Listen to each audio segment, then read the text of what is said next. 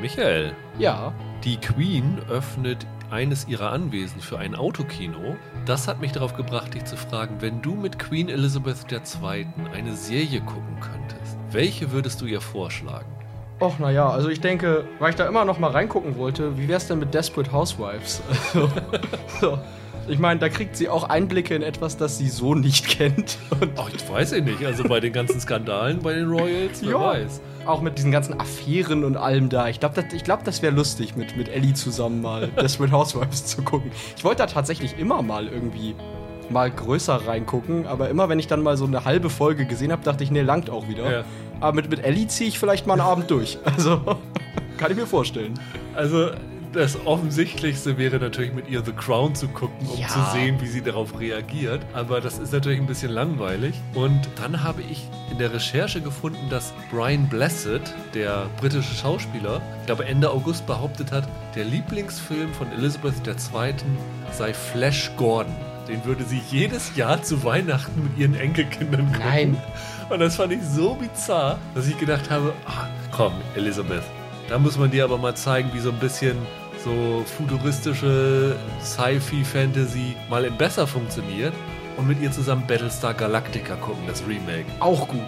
Das fände ich, glaube ich, ganz lustig, weil sie scheint ja dann offensichtlich ein Fable für Sci-Fi zu haben und warum ihr dann nicht mal die vielleicht beste Sci-Fi-Serie der letzten Jahre zeigen? Ich finde das auch ein schönes Double-Feature. Ein bisschen Desperate Housewives und dann noch ein bisschen Battlestar Galactica. Also. Und dann Brooklyn 99, weil da der, ähm, der Captain Holt Corgis hat, das wird sie natürlich gleich wieder abholen. Ja, na klar.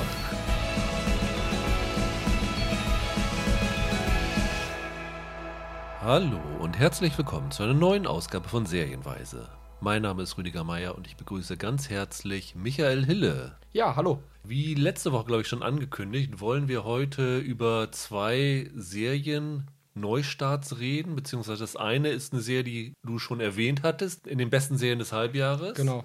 Nämlich die Serie Run, die damals schon bei Sky im englischen Original verfügbar war, jetzt zwischenzeitlich bei Sky Ticket raus war und jetzt nach und nach wieder rankommt, denn seit Dienstag kommt die Serie auch im Wochenrhythmus auf Deutsch. Und äh, da ich vermute, dass jetzt vielleicht mehr Leute darauf Zugriff haben, dachte ich, wir reden nochmal drüber, denn wie wir im Vorgespräch rausgefunden haben, gibt es da durchaus Diskussionsbedarf bei uns Ja. und Potenzial für kontroverse Meinungen. Und ich glaube, das trifft auch auf unsere zweite Serie zu. Da geht es um Raised by Wolves, die am 16. September, also wir sind ein bisschen früher dran, nächste Woche Mittwoch bei TNT Serie läuft und dann auch bei Sky Ticket wiederum verfügbar ist. Und das Besondere daran ist, dass es eine Sci-Fi-Serie ist und dass diese Sci-Fi-Serie von, zumindest die ersten zwei Folgen von Ridley Scott inszeniert worden sind. Aufgrund der Chronologie, da es wie gesagt für die meisten sicherlich erst nächste Woche sehbar ist, stellen wir das hinten ran und beginnen stattdessen mit Run. Genau. Ja, du hattest, wo hattest du sie auf deiner Liste? Äh, auf, eins? Auf Platz 2. Auf zwei. Hinter der Vampir-Serie. Also, Also du warst ein riesen, riesen Fan. Ich hatte damals gesagt, dass ich fünf Folgen gesehen hatte und mich mit meinem Urteil noch zurückhalten wollte, weil mir die letzten zwei fehlten und ich von vieler Seite gehört hatte, dass die da nicht so gut am Ende weggekommen ist. Und das habe ich mittlerweile nachgeholt. Das heißt, wir beide haben alle sieben Folgen geguckt genau. was keine große Arbeit ist, denn die Folgen sind alle nur Halbstunde. Und ja, ich bin tatsächlich im Nachhinein froh, dass ich sie nicht auf meiner Top 10, Top 5 hatte, weil ich habe da tatsächlich meine Probleme mit gehabt. Aber bevor wir dazu kommen, lass uns doch kurz zusammenfassen, worum es in Run geht. Run ist eine Serie, die fast überall als Phoebe Waller-Bridge-Serie bezeichnet wird, was technisch korrekt ist, weil sie als Produzentin dort tätig ist. Aber die eigentliche Showrunnerin ist Vicky Jones, Genau. die sehr eng mit Phoebe Waller-Bridge verbandelt ist, weil sie damals die Fleabag-Theaterversion inszeniert hat als Regisseurin und dann, glaube ich, Teil des Writers Room von Killing Eve war und viele Sachen mit ihr zusammen gemacht hat. Und das ist jetzt komplett ihre Idee und äh, Phoebe Waller-Bridge hat ihren Namen, der mittlerweile sehr prominent ist, in den Ring geworfen, um wahrscheinlich die Serie realisierbar zu machen. Und gelaufen ist sie bei HBO und ja, man muss vor, in vornherein sagen, die Serie ist nach der ersten Staffel eingestellt worden. Ja. Und sie endet nicht so, dass sie mit einem geschlossenen Ende stoppt. Also man kann es unter Umständen so sehen, aber man merkt schon, dass Vicky Jones da noch einiges mehr mit vorhatte. Ja, das schon. Allerdings finde ich schon, dass man die erste Staffel trotzdem also sehen kann und das ist so ein bisschen wie zum Beispiel bei der, bei der ersten Staffel Westworld damals. Also, wo du ein Ende hast, wo du merkst, ja, ja, da geht's noch weiter und da passieren noch Dinge. Aber so für die Staffel ist das schon, ich sag mal, an einem Punkt, an dem man aufhören kann, das zu gucken. Ich finde das Ende jetzt nicht so dramatisch als Fan mhm. der Serie. Worum geht's in Run? Run ist eine sehr unkonventionelle Liebesgeschichte mit Ausflügen in viele andere Genres. Ja. Es geht um eine Ehefrau und Mutter von zwei Kindern hat sie, glaube ich, ja. ne? Ruby Richardson, gespielt von Merritt Weaver, der großartigen Merritt Weaver, über die wir schon im Podcast zu Unbelievable beziehungsweise im Jahresend-Podcast geschwärmt haben, weil die fantastisch ist. Ja, in der Tat. Und sie steht irgendwann auf einem Parkplatz und ihr Handy vibriert und sie sieht dort darauf das Wort Run. Ähm, sie scheint gerade in so einer Krise zu stecken äh, hat gerade ihren Ehemann in einem Telefongespräch relativ abgewürgt, sagt, sie, sie hat eine Yogastunde oder irgend sowas. Genau, genau. Und sie sieht das und ist erstmal völlig verwirrt, genauso wie der Zuschauer, was bedeutet das? Und kurz darauf textet sie zurück, Run, auch in Großbuchstaben, und setzt sich ins Auto und rast los zum nächsten Flughafen, glaube ich, weil genau. sie nach New York fliegen will. Genau, zur Grand Central Station. Genau. Und ja, in den ersten Minuten stellt sich dann gleich raus, dass diese Nachricht, die wir gelesen haben, von einem Billy Johnson stammt, gespielt von Domhnall Gleeson. Kennt man aus den Star Wars ja. Sequels, ähm, auch aus einer Black Mirror-Folge, wo er einen künstlichen Menschen gespielt hat. So, so ein rothaariger. Ich glaube, gesehen haben ihn, ihn ja, die meisten. Großartiger Schauspieler. Und die beiden haben vor 15 Jahren einen Pakt geschlossen, dass wenn der eine Run schreibt und der andere Run zurückschreibt, dass sie sich den ersten Zug nach fünf, glaube ich, in der Grand Central Station schnappen und einmal quer durch die USA reisen. Und wie dann später enthüllt wird, ist der Plan, dass sie eine Woche zusammen verbringen und danach entscheiden, ob sie sich A nie wiedersehen wollen oder B für immer zusammenbleiben wollen. Genau. Also das, alte Jugendliebe, quasi, genau. ob sie die wieder aufleben lassen oder ob sie in ihr Leben zurückkehren, Exakt. aus dem sie kommen. Genauso wie der Zuschauer erfahren die beiden auch erst nach und nach die Beweggründe, warum der eine Run geschrieben hat und der andere, andere Run zurückgeschrieben hat. Also wir erfahren, dass die das schon öfter, hat der eine schon mal geschrieben, hat der andere nicht geantwortet und so. Genau. Ähm, aber jetzt ist irgendwie der Zeitpunkt in ihrem Leben gekommen, wo sie beide dafür bereit waren. Und ja, wir erleben das als sehr leidenschaftliche Geschichte in den ersten Minuten. Also die beiden können sich kaum zurückhalten, äh, übereinander herzufallen was äh, dazu führt, dass die beiden sich dann äh, relativ schnell separat ins Zugklo zurückziehen und ihre Lust befriedigen, sagen wir es mal so. Mhm. Und dann über den Verlauf dieser sieben Folgen geht es aber über diese Liebesgeschichte hinaus. Da tauchen noch andere Figuren auf und es wird dann eine teilweise ein Psychodrama, es wird teilweise ein Verfolgungsthriller und eine Krimi-Geschichte. Ja, genau. Denn es passiert etwas, was sozusagen die Polizei auf ihre Spur bringt, ohne zu spoilern, was genau da ja. vor sich geht. Es bleibt zumindest keine Romanze, genau. genau. Also. Ja, du kannst ja vielleicht noch mal sagen, warum du diese Serie so gut fandest, dass du sie wirklich mit zu einer der besten des Jahres zählst. Also einerseits, da kommen wir später noch zu, ich verstehe die Kritik an den späteren Folgen. Ich muss aber sagen, das war so eine Serie, die mich voll erwischt hat, weil ich vorher absolut nichts darüber wusste. Und ich habe dann als ich die geguckt habe, habe ich die auch tatsächlich in einem Rutsch geguckt, also alle sieben Folgen. Und ich habe mir kurz, bevor ich angefangen habe, damit kurz durchgelesen, worum geht's in Run und habe das so, wie du das jetzt erzählt hast, so gelesen und dachte, oh je, sie haben auch sowas wie die Braut, die sich nicht traut und 50 erste Dates eine Serie gemacht und dachte, ei, ei, ei. Und dann habe ich, das, hab ich das angefangen, fand das am Anfang echt charmant, aber das ist eigentlich nicht so mein Genre, mal ganz vorsichtig formuliert. Und als das dann sich in die etwas andere Richtung entwickelt und mehr Thriller-lastig wird, hat mich das total gepackt. Ich habe das halt nicht kommen sehen. Ich wusste auch vorher nicht, dass die Serie so einen Turn haben wird, sondern ich habe erwartet, wir schippern da jetzt sieben Folgen mit denen durch die USA und dann entweder kriegen sie sich oder nicht, war mir auch egal.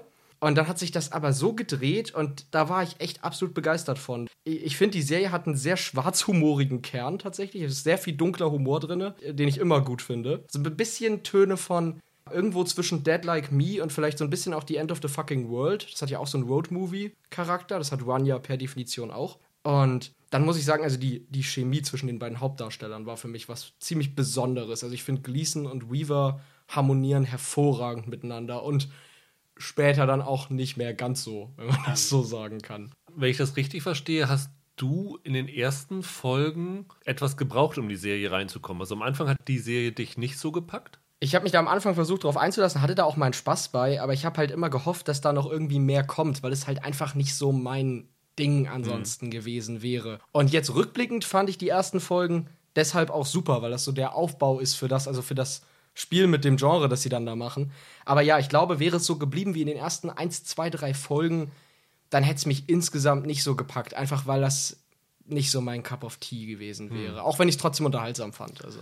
Das finde ich super interessant, weil bei mir war die Reaktion genau andersrum. Ich hatte damals auch, als die Screener kamen, auch nur gehört Phoebe Waller Bridge und äh, da hatte ich sofort gedacht, geil, muss ich unbedingt sofort gucken. ja, verstehe ähm, ich. Finde find ich super. Hatte dann damals, glaube ich, fünf Folgen hatte HBO damals als Screener zur Verfügung gestellt. Und ich hatte, glaube ich, noch weniger im Vorfeld darüber gewusst als du jetzt. Also ich glaube, ich wusste nicht mal die grobe Prämisse der Show. Ich hatte auch keine Vorstellung, in welches Genre das geht, was auch immer.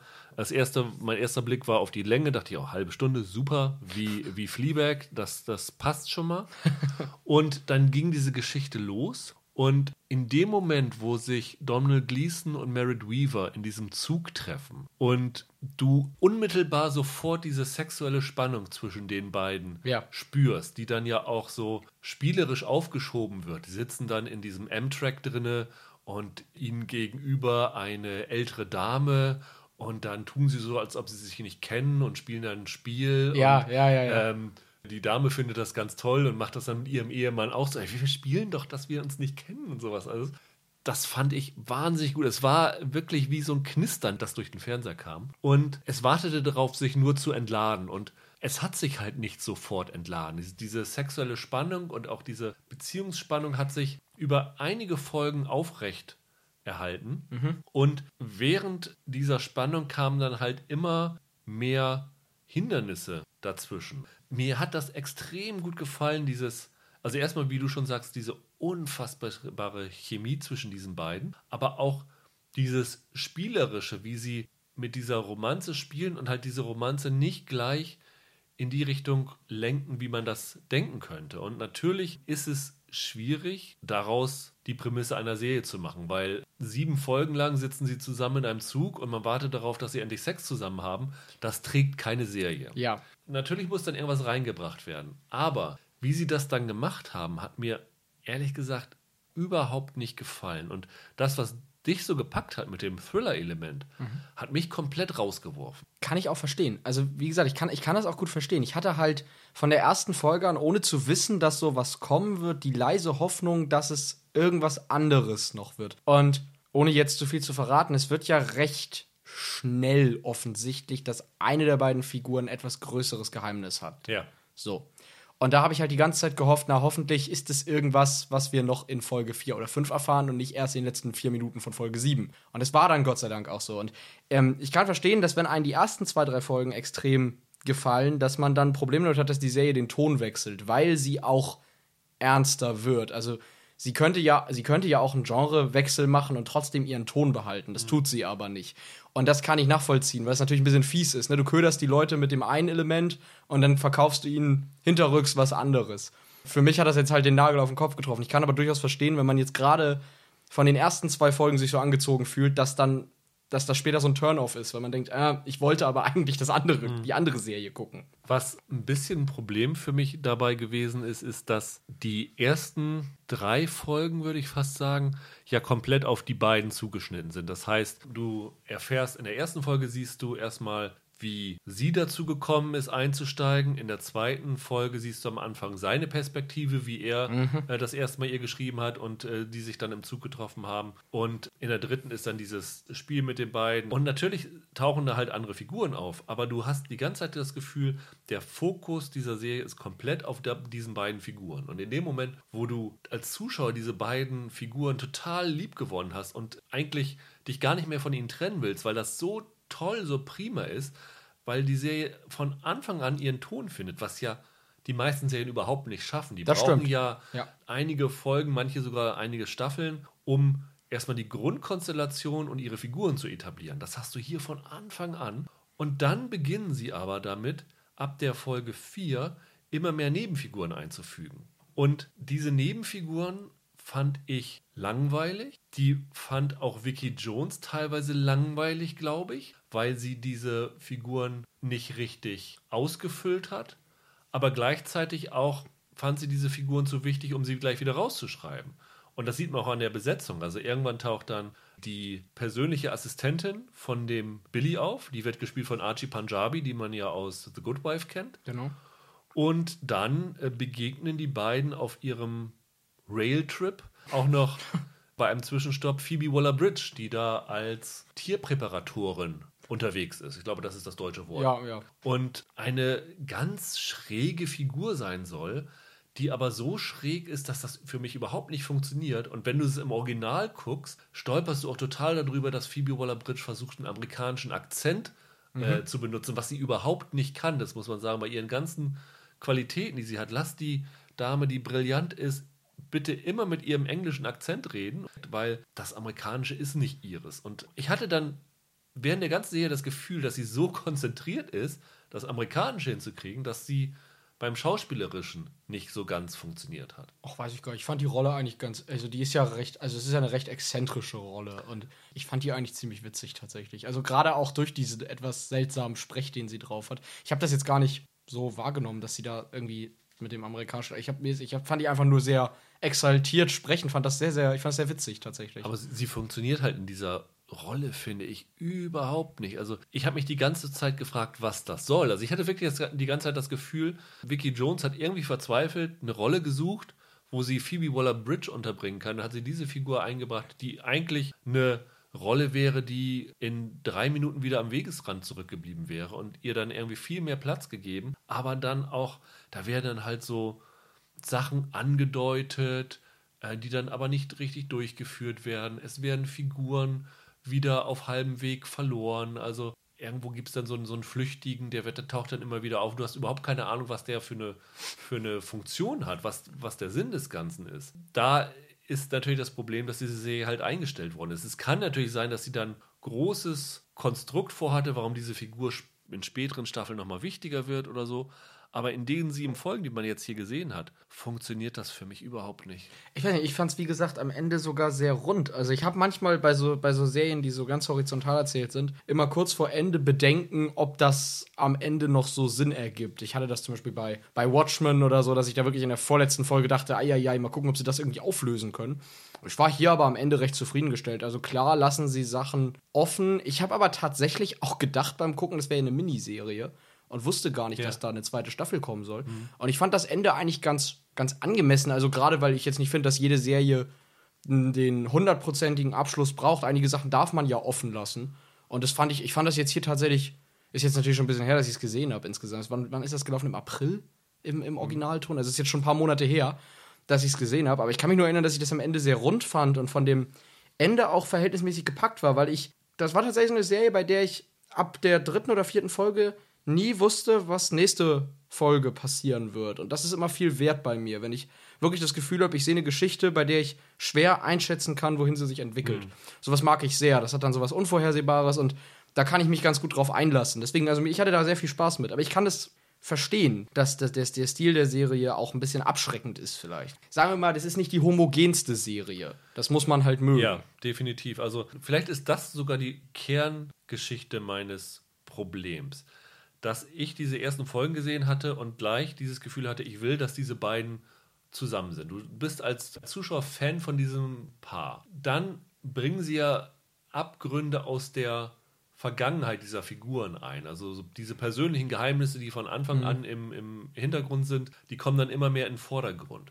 Und diese Geheimnisse fungieren dann halt so als Bremsklötze oder als Stolpersteine für diese Beziehung. Und diese Geheimnisse sind teilweise so groß, dass diese Figuren dir als Zuschauer in Teilen unsympathisch werden. Und ich dann irgendwann mich gefragt habe, will Vicky Jones jetzt eigentlich, dass ich für dieses Paar bin oder will Vicky Jones, dass ich gegen dieses Paar bin. Mhm. Und für jemanden, der am Anfang halt von Anfang an eingestiegen ist und mit der Vorstellung, weil die ersten Minuten so genial waren, dass ich halt diese beiden Figuren zusammen haben will, ist das eine ganz, ganz schwer durchführbare Wendung, zu der ich nicht bereit war, sie durchzuführen. Ja, kann ich verstehen. Also wie gesagt, vielleicht ist die Serie in der Hinsicht, wenn man so von den ersten paar Folgen ausgeht und den Erwartungen, den das weckt, wirklich mehr was für so Romantikmuffel wie mich da in der Hinsicht. ja. Also im Fernsehen, ne? Jetzt, ähm, nicht im realen Leben. Aber das kann, kann, natürlich sein. Also wie gesagt, ich, ich glaube tatsächlich, ich hätte es auch zu Ende geguckt, wenn es so geblieben wäre wie zu Beginn, weil ich es trotzdem lustig und, und sympathisch fand, aber es hätte für mich nicht diese Anziehungskraft gehabt, weil mir das, wie du vorhin gesagt hast, sieben Folgen zugucken, wie Dom Hall Gleason und Merritt Weaver ihr Will Day, Won't Day Spiel spielen, das wäre mir, weiß ich nicht. Ich bin aber auch einer der zum Beispiel Castle-Zuschauer, die sich nie dafür interessiert haben, ob die je zusammenkommen, sondern nur die nerdigen Krimi-Fälle haben wollte. Also vielleicht sagt das jetzt mehr über mich als über die Serie. Ich glaube, das Problem ist einfach, dass diese Serie eine unfassbar geniale Prämisse hat, weil wenn du das liest, denkst du, oh, das könnte super toll sein, aber dann relativ schnell klar wird, dass diese Prämisse halt auf wackeligem Fundament steht, um eine Serie draus zu machen. Also äh, vielleicht hätte mir das als so 90-minütige Liebeskomödie dann doch besser gefallen als als Serie. Mit Hugh Grant und Keira Knightley. Äh, genau, und äh, Julia Roberts. Findest du die Prämisse echt genial? Ich habe das gelesen und dachte, oh Gott, oh Gott, was wird also Jugendlieben, die sich dann nach 15 Jahren Hals über Kopf wieder treffen und sagen, so jetzt, also ich fand nee, das so aber, absurd. Nee, aber diese Prämisse, dass sozusagen Leute sich eine SMS schreiben und alles stehen und liegen lassen in ihrem Leben um äh, dann äh, gemeinsam durchzubrennen, finde ich irgendwie wirklich spannend, weil du dann ja erfahren willst, was bringt die denn dazu. Und mhm. die Hintergründe haben mich dann hier halt enttäuscht. Okay, okay, kann ich nach, kann ich verstehen. Ja. Dann lass uns zu unserer zweiten Serie kommen. Raised by Wolves. Wie gesagt, am äh, nächsten Mittwoch startet sie bei TNT Serie in Deutschland, dann auch bei Sky Ticket. In den USA ist es der Eckpfeiler für den neuen Streamingdienst HBO Max gewesen. Also das war ursprünglich dort auch von TNT geplant. Das ist ja die gleiche Mutterfirma, dahinter steckt Warner hinter allen. Und als es dann darum ging, HBO äh, Max zu starten und zu bestücken, haben sie sich natürlich überlegt, mit welcher Serie können wir ein bisschen Wind machen. Dann haben sie die von TNT weggenommen und haben die in den USA bei HBO Max platziert. International ist sie halt dann bei TNT geblieben, soweit der Hintergrund. Und der Grund, warum sie das gedacht haben, dass das halt die Serie ist, mit der man HBO Max launchen kann, ist, dass die ersten zwei Folgen der Serie von Ridley Scott inszeniert worden sind. Und das ist eigentlich ganz interessant, weil ich hatte in meinem Hinterkopf immer, dass Ridley Scott ja durchaus viel Fernsehen macht. Weil er unter anderem, hatte er nicht diese Serie über die Geschichte der CIA produziert. The Company hieß sie, glaube ich. Und halt viele andere Serien, wo du halt im Vorfeld, ich glaube, Scott Free heißt seine Produktion. Ja, genau, genau, ne? genau wo er halt irgendwie involviert war und du denkst jetzt halt, ja, der macht ja viel Fernsehen. Ja, aber meint man nur, ne? Also meint was, man nur, bei genau. sowas wie The Terror oder so, das war eine große Amazon-Serie, ja. da ist er ja nur als Produzent gelistet, aber er selber macht da ja nicht wirklich genau. viel und, mit. Und ne? das ist das Interessante, was mir echt nicht bewusst war. Ja. Ridley Scott hat das letzte Mal bei einer Fernsehserie vor, ich glaube, ziemlich genau 50 Jahren Regie geführt. Das müsste noch vor seinem ersten Kinofilm gewesen Ja. sein. Ne? Ich meine, Die Duellisten war, glaube ich, sein erster Film, Ende der 70er, vor Alien noch. Und ich glaube, davor sogar noch, ne? Genau, also seine letzte Serienarbeit war 1969, also ist wirklich exakt 50 Jahre her. Eine Serie, die mir nicht sagte, The Troubleshooters hieß die. Das war seine letzte Folge. Da hat er eine Folge inszeniert. Gut, jeder fängt irgendwo an, ne? Davor hatte er halt noch so Adam Adamant Li Lives und The Informer inszeniert. Also, das sind so wirklich die, die Anfangssachen. Ne? Er hat ja als, als Werbefilmer begonnen. Genau, das, ja. das kennt man ja, seine berühmte Apple-Werbung. Genau. Dann hat er halt nebenbei TV gemacht. Und sein erster Film war erst 1977 Die Duellisten, wie du schon gesagt hast. Genau. Also Und dann kam ja mit, mit Alien und Blade Runner, Genau, so, dann hat er ja so den schnell, Science-Fiction-Film komplett auf den Kopf gestellt. Und von daher ist das schon was Besonderes, dass er jetzt Ja. dazu zurückgeht, in seinem mittlerweile doch auch gesegneten Alter von über 80 Jahren, ähm, nochmal TV zu machen. Ja, wohl wahr. Und dann halt auch das Genre, das er wirklich maßgeblich über die letzten Jahrzehnte geprägt hat, ne, mit Science Fiction. Ja. Absolut. Und irgendwie ist diese Serie auch so ein Konglomerat aus all seinen großen Sci-Fi-Hits. Also, wenn man so ein bisschen den Inhalt zusammenfasst, die Menschen haben einen Krieg geführt, wodurch die Erde unbewohnbar geworden ist. Genau. Und der Krieg hat, äh, war ein Religionskrieg, also zwischen extrem Gläubigen und Atheisten. Die haben Krieg geführt. Und die extrem Gläubigen haben gewonnen. Die hatten die, die Oberhand, aber die Erde hat halt, äh, ist halt unbewohnbar geworden. Ja. Und die Atheisten haben zwei Androiden mit Embryonen, menschlichen Embryonen auf einem fernen Planeten. Kepler 22b, den gibt es ja wirklich. Das ist ja einer der nahesten erdähnlichen Planeten, der entdeckt worden ist. Richtig. Und diese Androiden sollen auf diesem Planeten die glaubensfreie Menschheit neu aufbauen. Die sind halt in einem ganz kleinen Schiff unterwegs, sind deswegen sehr, sehr schnell auf diesem Planeten in Vergleichsweise. Die extrem Gläubigen, die Mitraisten, das geht ja auf Rom zu, aufs antike Rom zurück, wo wir sehr, sehr viele Anspielungen auf antike Ja, Rom ja, haben, sehr ja. viele Figuren, die römische Namen haben und so. Die sind auch in einer Arche unterwegs, so nennt sich ihr Raumschiff, kommen dann zehn Jahre später in den Orbit dieses Planeten. Also das, was wir jetzt hier erzählen, ist wirklich in den allerersten zehn Minuten dieser Serie. Diese Serie geht in den ersten Minuten wirklich rasant durch die Zeit. Ja, läuft, genau. Läuft diese zehn Jahre ab. Klingt jetzt sehr spoilerig, aber das ist noch, alles noch Prämisse. Genau. Es geht dann darum, dass diese beiden Androiden verhindern wollen, dass diese Kinder quasi von den Gläubigen erwischt werden. Auch das ist kein Spoiler, auch wenn es sich immer spoilerhaft anhört, weil es wirklich in den ersten 10, 15 Minuten passiert. Diese Androiden, die sich auch Mutter und Vater nennen, die sie dann ausbrüten, die sterben ihnen nach und nach weg.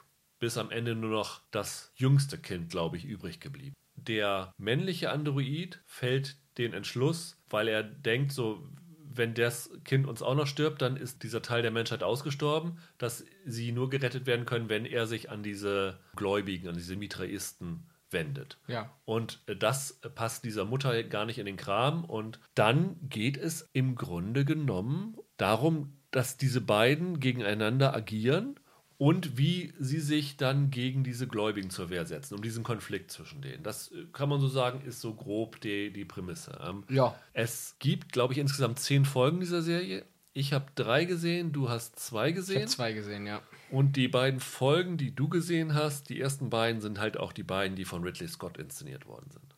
Ich lass dich mal vorlegen, weil ich das noch, du weißt schon meine Einstellung, ich weiß aber noch nicht genau, wie du sie fandest. Vielleicht bevor wir auf die Serie konkret, wie fandest du diesen Aufbau der Welt, die Ridley Scott geschaffen hat? Ich behalte mir mal vor, zu der Serie jetzt was Positives zu sagen. Also, ich finde dieses Konzept grundsätzlich ziemlich interessant. Die, grundsätzlich diese Idee mit diesem Religionskrieg zwischen, zwischen Atheisten und radikal Gläubigen. Ich finde es tatsächlich optisch sehr schick aufgemacht. Das habe ich schon beim Trailer gedacht. Ich habe schon beim Trailer gedacht, aha, HBO ist am nächsten Westworld Sci-Fi Prestige-Projekt dran. Ich finde es optisch wirklich sehr, sehr schick. Zum Worldbuilding kann ich tatsächlich gar nicht so viel sagen, weil ich die ersten zwei Folgen nicht so ganz gerallt habe. Also ich glaube, ich brauche noch zwei, drei Folgen, um so ganz zu verstehen. Also zum Beispiel die Mother und Father da. Also die beiden sind doch, das sind ja keine Menschen, oder? Nein, das sind Androiden, ja, ja. aber die verhalten sich teilweise gar nicht so super. Also ich finde, die Mother ist gar nicht so androidenhaft drauf, wie ich jetzt eine Androiden. Naja, aber ich finde schon, dass die beiden, sie wird gespielt von Amanda Collin, ähm, er wird gespielt von Abu Bakr Salim. Übrigens, da kann ich noch mal eine lustige Anekdote erzählen. Äh, es gab einen Junket zu Raised by Wolves, beziehungsweise einen, einen Pressetag von der Television Critics Association. Da konnten Journalisten Fragen einschicken und die wurden dann beantwortet. Und da hat ein Journalist gefragt, wie sie dann diesen geschlechtslosen Look von dieser äh, Androidin hinbekommen hätten, ob das dann irgendwie mit dem Anzug gewesen sei Ja. oder ob das CGI gewesen sei. Dann hat die Amanda Collin gesagt, äh, das ist mein Körper. Und man sich wirklich Blöde Frage. Boden für diese, für diese Frage stellt. Blöde Ähm, Frage. Aber Boah. die spielen halt total emotionslos, die beiden. Findest also, Ja, finde ich absolut. Ich finde, die reden sehr gestellt, kann man sagen, sehr, sehr steif Ja. von, der, von der Redeweise. Und auch von den Bewegungen her sind sie, finde ich, sehr roboterhaft. Das machen sie gut.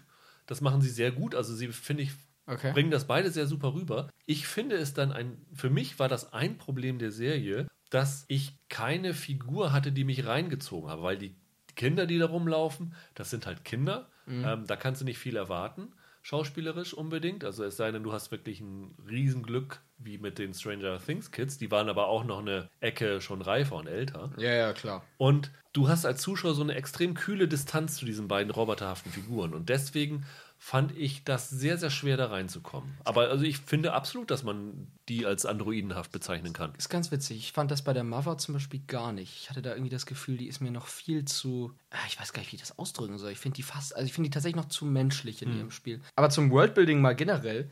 Ich glaube, ich muss die ersten beiden Folgen auch irgendwie nochmal gucken, weil ich hatte gerade in der ersten Folge enorm das Problem, dass ich die ganze Zeit dachte, Mensch, Scott, lass mich doch mal fünf Minuten jetzt mal kurz alleine mich mal alles, ich will mir das mal ansehen, also mal irgendwas von der Welt erleben. Und er, er hat mich in den ersten Minuten so zugeballert mit Infos und Storytelling und was weiß ich Das nicht alles. ist absolut gehetzt, die ersten Minuten. Und, und ich dachte, das gibt's doch nicht. Ich lass mich doch mal fünf Minuten atmen, erstmal ankommen. Also so doof das jetzt klingt, aber ich habe die Folge angemacht, dachte, lass mich doch erstmal zumindest mit einer Szene so einsteigen, dass ich erstmal irgendwas aus der Welt sehe und dann so langsam führe mich dran heran. Aber die ersten zehn Minuten war ja so, hier, das musst du wissen und das musst Ja. du wissen und das musst du wissen und vergiss das nicht für später und das muss ich noch mal gucken, weil das hat mich vollkommen überfordert. Also es ist jetzt vielleicht ein bisschen peinlich, aber ich war vollkommen überfordert davon. Ja, aber das äh, finde ich ist auch ein Problem. Also, weil, also ich habe ja bewusst diese Frage nach dem Worldbuilding gestellt, weil ich finde, dass er das tatsächlich nicht besonders gut hinbekommt. Und ich finde auch anders als du den Look nicht besonders gut. Ich finde, das Okay. ist extrem monoton. Die Bilder sind alle sehr, sehr blau gefärbt. Ja. Ähm, sie sind dann auf diesem Planeten, der sehr wüstenhaft ist. Ähm, da liegen dann irgendwann ein bisschen äh, Skelette rum. Das hat dann auch so ein bisschen was von äh, Alien, dieser ganze Planet, diese ganze Ja. Aura des Ja, Planeten. sicherlich. Aber es passiert halt nicht viel. Die sind dann immer, die bauen dann ihre, hier wie der Marsianer, ihre Kartoffeln an oder was immer das für Lebensmittel sind, aber sie sehen sehr kartoffelähnlich aus und leben da vor sich hin.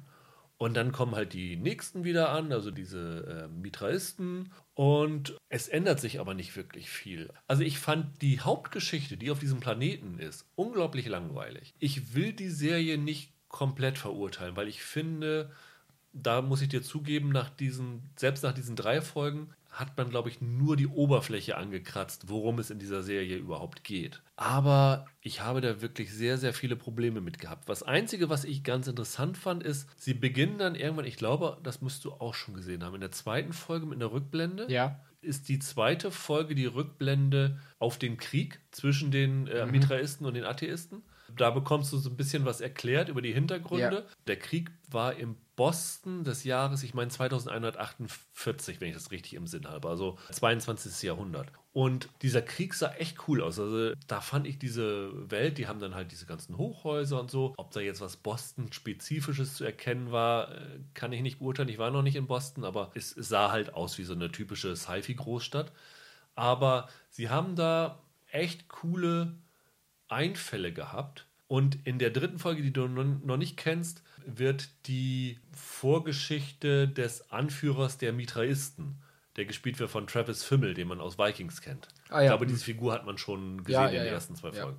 Die wird da ergründet. Und man hat so ein bisschen das Gefühl, wenn sie das so durchziehen, dass sie wirklich so nach und nach mit Rückblenden diese Welt erklären erst. Aber das halt, was, was so eine Serie wie Game of Thrones ausgezeichnet hast, du hast bist in diese Welt reingeworfen worden, du musstest da keine erzählerischen Spielereien haben. Das war einfach eine stimmige Welt, die sie da aufgebaut haben. Und über die Hauptgeschichte, finde ich, schafft die Serie das hier nicht unbedingt. Also ich glaube jetzt zu dem, was mir an der Serie besonders gut gefallen hat, da werden wir jetzt nicht unbedingt auf den grünen Zweig kommen. Ich war recht überrascht, dass sie mir audiovisuell ziemlich gut gefallen hat. Also ich setze mich da jetzt vielleicht ein bisschen in die Nesseln mit, aber ich bin kein großer Ridley Scott-Fan. Also auch von, Okay. auch von seinen Filmen nicht. Also ich liebe Alien, Ja. das war's dann aber schon fast wieder. Also ich, Auch nicht Blade Runner oder sowas? Blade Runner fand, hat mich nie, also ist okay, hat mich nie gepackt und auch sowas wie Gladiator oder Marsianer Mhm. hat mich ziemlich kalt gelassen. Ich finde seine Sachen oft sehr überästhetisch. Ja. Also Das ist halt seine Werbefilme-Vergangenheit, ne? ja, ja, gerade bei sowas wie jetzt zum Beispiel Blade Runner hat mich das immer gestört, dass der so mega ästhetisch ausschaut, aber da steckt oft gar nicht so viel hinter, hinter den einzelnen Shots. Und das habe ich halt bei der Serie nach dem Trailer halt auch befürchtet, weil da viele so typische Scott-Shots drin waren. Ich fand jetzt aber tatsächlich, die ersten beiden Folgen, ich fand das audiovisuell schon richtig gut gemacht. Also auch mit dem Score, ich weiß gar nicht, wer die Mucke da komponiert, aber auch das, das hat mir wirklich gut gefallen. Und ich fand das optisch schick aufgemacht. Ich fand diese Opening-Szene, so überfrachtet sie jetzt auch mit Exposition war, sah wirklich cool aus. Oder die Schlachtszene, die du erwähnt hast, sah auch wirklich, wirklich cool aus.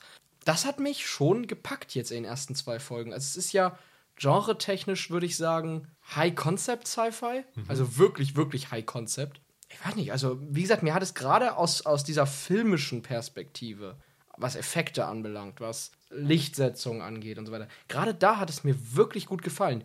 Inhaltlich habe ich es, wie gesagt, noch nicht so ganz gerallt und eventuell muss ich die beiden Folgen einfach nochmal gucken oder mich da irgendwie noch ein bisschen mehr reindenken. Mein Problem oder was ich jetzt befürchte, ich habe wie gesagt nur zwei Folgen gesehen, kann man jetzt natürlich noch nicht so viel, aber was ich befürchte ist, dass es thematisch etwas überfrachtet sein könnte. Du hast halt einmal diese stark religiöse Nummer da. Also nicht nur jetzt der grundsätzliche Konflikt Atheisten, sondern da ist ja wirklich alles aufgeladen mit religiösen Motiven. Sei das jetzt christlich, hinduistisch, du hast die alte, alte Röme, Rom immer mit drinne. Dann geht es aber irgendwie ja auch um so eine philosophische, was bedeutet eigentlich Menschsein Geschichte. Das ist ja von Anfang an etabliert durch diese Beziehung zwischen Father, Mother und den Kiddies. Und ich denke, dass das später noch mehr ausgebaut wird. Und dann ist es ja auch so, so eine Dystopie über eine zerstörte Erde. Und ich finde, das ist thematisch für die ersten zwei Folgen schon sehr viel auf einmal. Und ich fürchte, wenn das so zunimmt, dann wird es recht schwierig für die Serie einen klaren Fokus zu finden, was genau sie eigentlich erzählt. Das ist mir in den ersten beiden Folgen noch nicht klar geworden. Und da sehe ich für die Zukunft Probleme, wenn das so Ja, wie gesagt, diese Hauptgeschichte funktioniert meiner Meinung nach überhaupt nicht.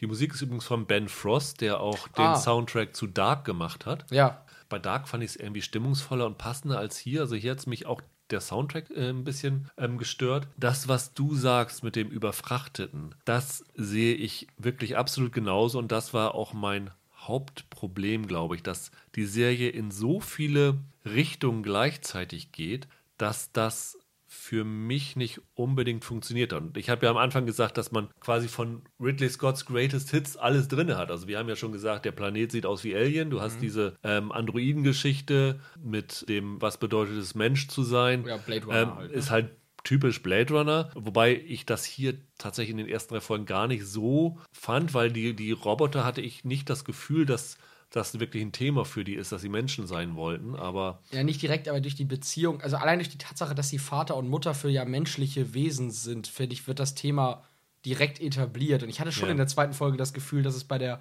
Mother auch so ein bisschen darum geht, wie sehr Mutter kann ein Roboter sein. Mhm. Dann habe ich eben schon mit diesem Gemüseanbau, das ist wie im Marsianer, wo er ja aus seinen eigenen Fäkalien die, die Kartoffeln ranzüchtet. Oh, ja.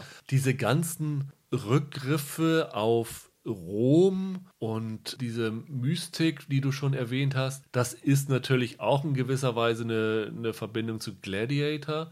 Ähm, Markus Drusus heißt dieser Anführer der Mitraisten, also wirklich sehr, sehr ja. lateinisch. Und dann hast du natürlich noch diese Geschichte, dieser, dieser Glaubenskrieg. Das ist natürlich auch ein Thema, wo sich äh, Ridley Scott in Königreich der Himmel angenommen hat. Also äh, eigentlich ist Überhaupt er. immer wieder. Also ja. gerade so religionskritische Tendenzen ziehen sich ja durch alle Scott-Filme. Also er ist eigentlich perfekt dafür, weil die Thematik der Serie spiegelt eins zu eins eigentlich so das Övre von Ridley Scott wieder. Und trotzdem fand ich es irgendwie nervig. Und ich fand halt gerade dieses mit dem Römischen. Es gibt für mich keine Motivation, zumindest aus den ersten drei Folgen. Also vielleicht wird das irgendwann noch begründet, was das Ganze soll, ob das irgendwie eine besondere Bewandtnis hat. Aber warum das da auch noch reingebracht werden musste. Hm. Ich finde, das ist so ein nicht nur in Serien und Filmen, selbst in der Literatur, das ist bei Sci-Fi immer das Problem. Ich habe immer das Gefühl, dass einige Autoren denken, dass man so abgespacede, und das ist hier ja wirklich eine, das ist ja weit ab vom Schuss, die ganze Geschichte, dass solche Sci-Fi-Konzepte immer erst dann ernst genommen werden, wenn man sie mit irgendeinem mythologischen Bums auflädt. Ja. Und das kann ich absolut nicht leiden. Zum Beispiel, eine ganz gute Vergleichsserie ist tatsächlich die erste Staffel von Westworld für mich. Und die hatte zum Beispiel auch in der ersten Folge Referenzen auf Alice im Wunderland mit diesem Kleid, das die Hauptfigur, diese Even Rachel Wood da trägt sowas hat dann halt Sinn ergeben. Da hat sich halt gleich erschlossen, worauf sich das beziehen soll. Ich habe das jetzt geguckt und dachte die ganze Zeit, warum haben die alle so beknackte Namen? Ich kann mir, ja. also, ich kann mir das sowieso nicht merken, wie hier irgendwer heißt, wenn die alle so komisch heißen. Und es, es interessiert mich auch nicht, warum die so heißen. Also ich finde, das ist so, die Serie will da einfach ernster genommen werden mit so einem Quark. Und das ist halt, ich weiß nicht, ich kann Science Fiction auch so ernst nehmen. Es muss nicht die ganze Zeit irgendwie immer, immer das Gefühl haben, dass man die Bibel rezitiert ja. oder dass die Autoren irgendwie, was weiß ich, Orpheus gelesen haben oder so, so ein Quatsch. Im, im Grunde genommen ist die Serie mit dem gleichen Problem belastet wie Run, wo wir eben drüber gesprochen haben, weil so wie Run eine Geschichte hat, die nicht eine ganze Serie tragen würde. Mann und Frau treffen sich in einem Zug und versuchen ihre Beziehung äh, auszutesten. Das trägt halt keine Serie. Ist diese Geschichte, zwei Roboter ziehen Kinder auf einem Planeten groß, auch nicht tragbar für eine Serie. Das heißt, du musst auch hier wieder irgendwelche anderen Dramatik, Spannungselemente und sowas einbauen. Und da haut er natürlich hier sehr, sehr viel rein. Das muss sein, um die Serie irgendwie ein bisschen deren Drive zu verpassen. Und dann kommen halt diese Gläubigen auf den Planeten, dann kommt es zu Schlachten zwischen denen. Es ist logisch, warum sie das machen müssen, aber für mich funktioniert das hier noch viel weniger als bei Run. Es gibt da aber auch einen klaren Unterschied. Also je nachdem, wie man jetzt zu Run und Raised by Wolves steht. Also mir haben die ersten beiden Folgen unterm Strich trotzdem gefallen, aber ich behalte mir vor, diese Meinung später zu ändern, wenn ich mehr davon gesehen habe, Ja. weil es mir noch zu wenig ist. Bei Run ist von der ersten Folge an oder von den ersten zehn Minuten an ganz klar, auf welches Ziel die Geschichte hinausläuft. Also, dass die beiden sich entscheiden müssen, ob sie zusammen sein werden oder nicht. Selbst wenn man findet, dass die Serie später dieses Ziel nicht mehr beackert oder diesen Weg verlässt, hat die Serie von Anfang an klar gemacht, wohin es gehen soll, grob. Bei Raised by Wolves bin ich mir nicht so ganz sicher. Gerade weil ich in den ersten Minuten, weil mir gleich drei Themen auf einmal präsentiert werden, bin ich mir gar nicht so sicher. Will die Serie einen Glaubenskrieg erzählen oder was, was mit Menschen passiert, die zwischen zwei Glaubensrichtungen hin und Ja. her gerissen sind? Will mir die Serie erzählen, irgendwas übers alte Rom, das ich nicht verstanden habe, weil ich keine Ahnung über das alte Rom habe. Was ist das Ziel der Geschichte? Worauf will die Serie hinaus? Und das, ich finde, du kannst in den ersten zwei, drei Folgen sehr nebulös erzählen und vieles im Unklaren lassen. So das hat Westworld so gemacht, hat Watchmen so gemacht. Aber du musst mir von Anfang an das Gefühl geben, dass ich grob weiß, wohin die Reise geht. Und das hatte ich jetzt bei Raised by Wolves nicht. Und deshalb, obwohl mir die ersten beiden Folgen schon Spaß gemacht haben, weil ich das so wie so ein Rausch gucken konnte, durch die, durch die Machart, bin ich mir halt nicht sicher, ob man das so acht Folgen lang noch aufrechterhalten kann. Und ich, ich befürchte, dass das sich zerfasert nach hinten weg. Und ja, das ist halt schade, weil da steckt ja was Gutes drin. Ich hatte dann irgendwann den Gedanken, ähm, weil HBO Max auch das gleiche Veröffentlichungsschema benutzt wie jetzt The Boys oder Apple bei alten Serien, dass sie nämlich in den USA die ersten drei Folgen gleichzeitig an den Start gebracht haben, dass du Ja. sozusagen die ersten drei Folgen nutzt, um die Prämisse zu schaffen, diese Welt aufzubauen und dass dann die Serie richtig losgeht. Aber selbst nach den drei Folgen habe ich immer noch das Gefühl, dass es äh, ziellos ist. Und Ja. vielleicht sind es hier vier Folgen, weil nachdem Ridley Scott die ersten zwei inszeniert hat, hat die zwei Folgen danach sein Sohn Luke Scott inszeniert, der glaube ich sogar noch eine dritte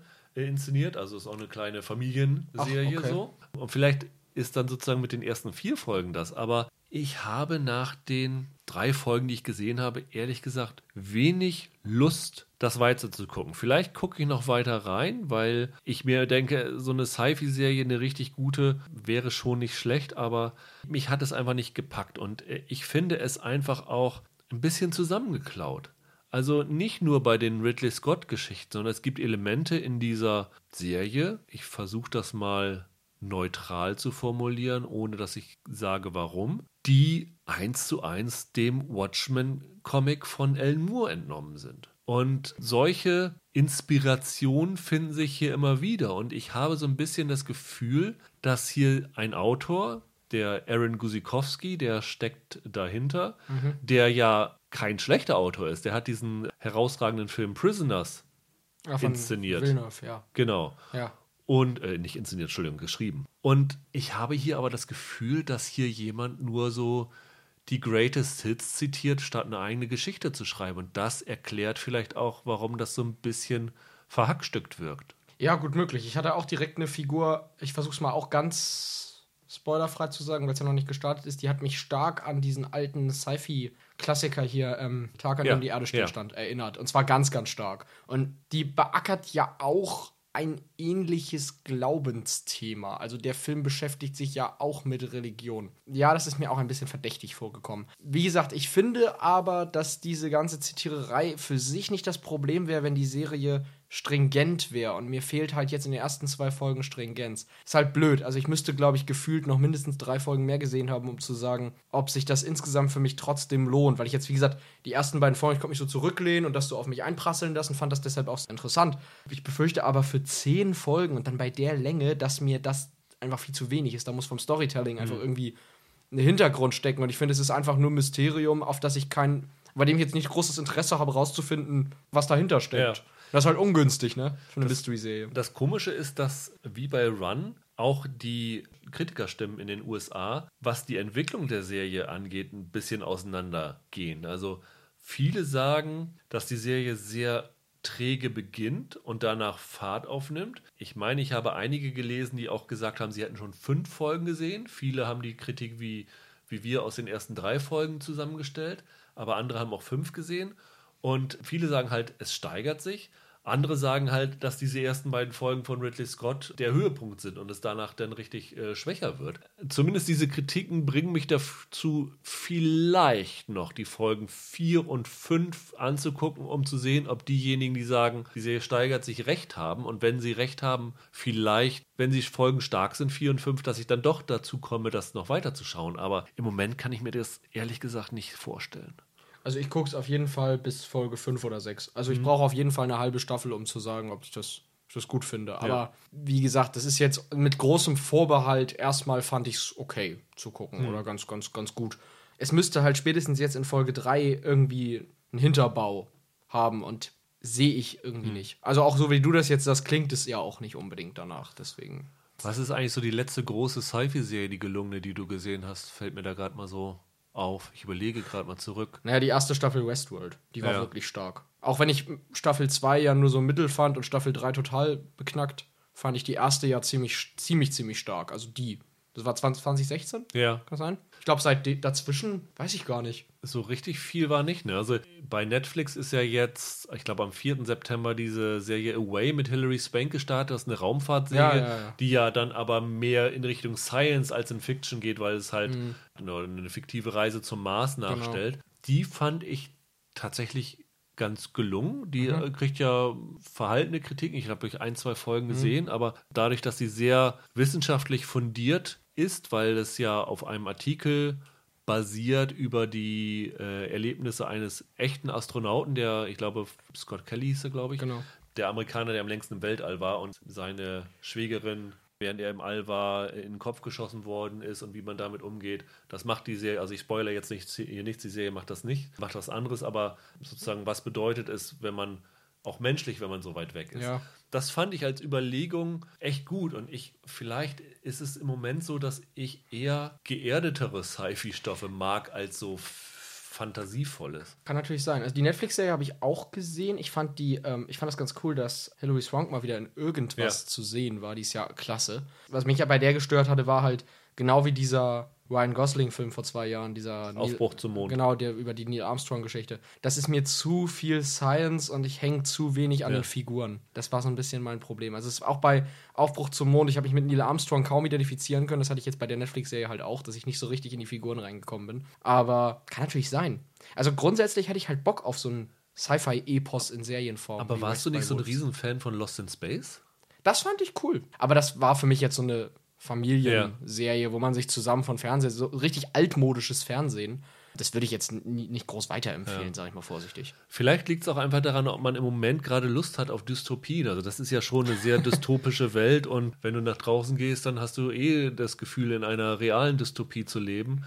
Normalerweise sind so Science-Fiction-Serien ja Eskapismus. Im Moment ist es dann ja. eher vielleicht sowas geerdeteres äh, Eskapismus. Vielleicht muss man da jetzt auf diese. Kommt da jetzt nicht eine, eine Star Trek-Serie mit Pike? Vielleicht muss man auf sowas jetzt ja. mal hoffen. Dass das jetzt mal, dass mal so ein bisschen Utopie wieder in das ja. Genre kommt. das kann schon sein, ja. Ich mag ohnehin Science Fiction ja am liebsten, wenn du so einen Entdeckergeist spürst. Mhm. Das hast du ja bei, bei den alten Star Trek-Sachen oder bei Interstellar im Kino gab es das. Das ist ja eigentlich so meine liebste Sci-Fi-Ecke. Das ist jetzt nicht unbedingt Raised by Wolves, ne? Das mhm. ist ja schon sehr düster. Oh ja, wie gesagt, eigentlich ist man ja froh, wenn man noch mal wieder was von Ridley Scott sieht. Also bei 83 weiß man ja nicht, wie lange er noch weiterdreht, obwohl er ja extrem viel auf dem äh, Zettel hat. Er hat ja noch mal wieder ein Alien Prequel und Gladiator 2 und was weiß ich, was er noch alles machen will. Mhm.